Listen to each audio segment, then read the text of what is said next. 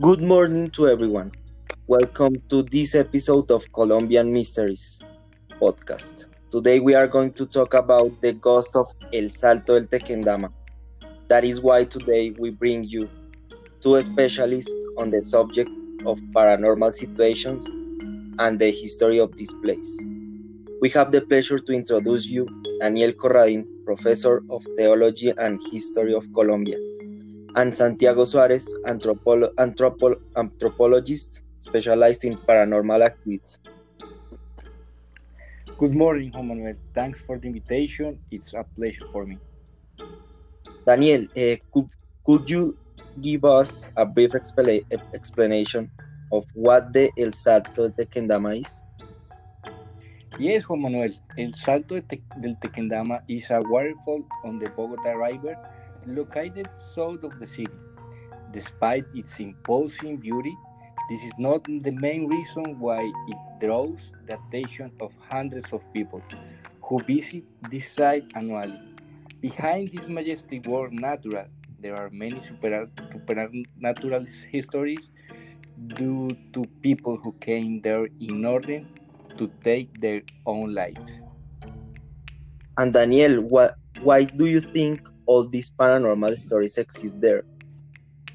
Mm, well, as I said earlier in this cascade, multiple cases of suicide have occurred, most of them being of for love reasons, mainly mean between 15 and 25 years of age. Generally, it's believed that the soul of the people who commit suicide are left wandering in this place without being able to rest in, peace. For this reason, there is the appearance of several ghosts. Sounds terrifying. Is possible that Colombian culture influences people to believe in this type of, of events? Yes, I, I think that Colombian culture have influence. In our country, the people have a Catholic culture, and for this reason, the people believe too much in supernatural stories. The people also believe that exists the devil by all the myths and legends that have existed in Colombia and they have grown from generation to generation. Thank you for your contribution, Daniel. Now, Santiago, how are you? Thank you for accepting our invitation on this interview. Hi, Juan Manuel and Daniel. The pleasure is mine. Santiago, these days I read an article in the news in which talked about the problems the problems causes caused by clandestine ghostbusters that try to get in at museum of El Salto del Tequendama without authorization. What do you think about this?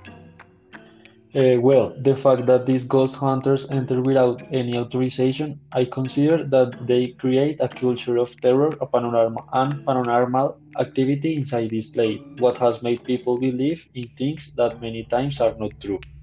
On the other hand, generally, this type of ghostbusters, the only thing they seek is to create fictitious stories in order to receive profit from it for making illegal tours deceiving tourists.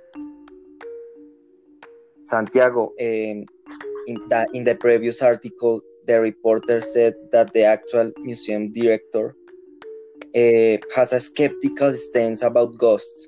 What do you know that, about the consequence of these beliefs in the Salto del Tequendama Museum? According to what the museum director Maria Victoria Blanco affirmed, there is no real evidence that there are ghosts in the Salto del Tequendama, and perhaps the skeptical position that uh, she shows is in order to not ruin the reputation of the house museum, since it has been a long time looking to restore the property, which had been forgotten for three decades.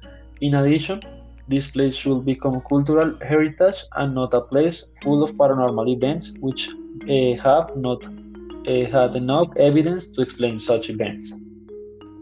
Santiago is known that the first death in El Salto del Tequendama was a case of an of a nun uh, who suffered as a road accident. Do you think that this can influence the people to believe more in these facts? As Daniel said, living in a country as religious as Colombia influences that this fact makes people believe that all, it, all this is real. Also, generally, paranormal events are associated with nuns, churches, spirits, things like that. Santiago, Daniel, uh, thank you for your experience and your knowledge. That is that was crucial for developing this podcast. Have a nice day. Thanks to you and the entire team for the invitation, Juan Manuel. Agree. Thank you, Juan Manuel, and have a nice day.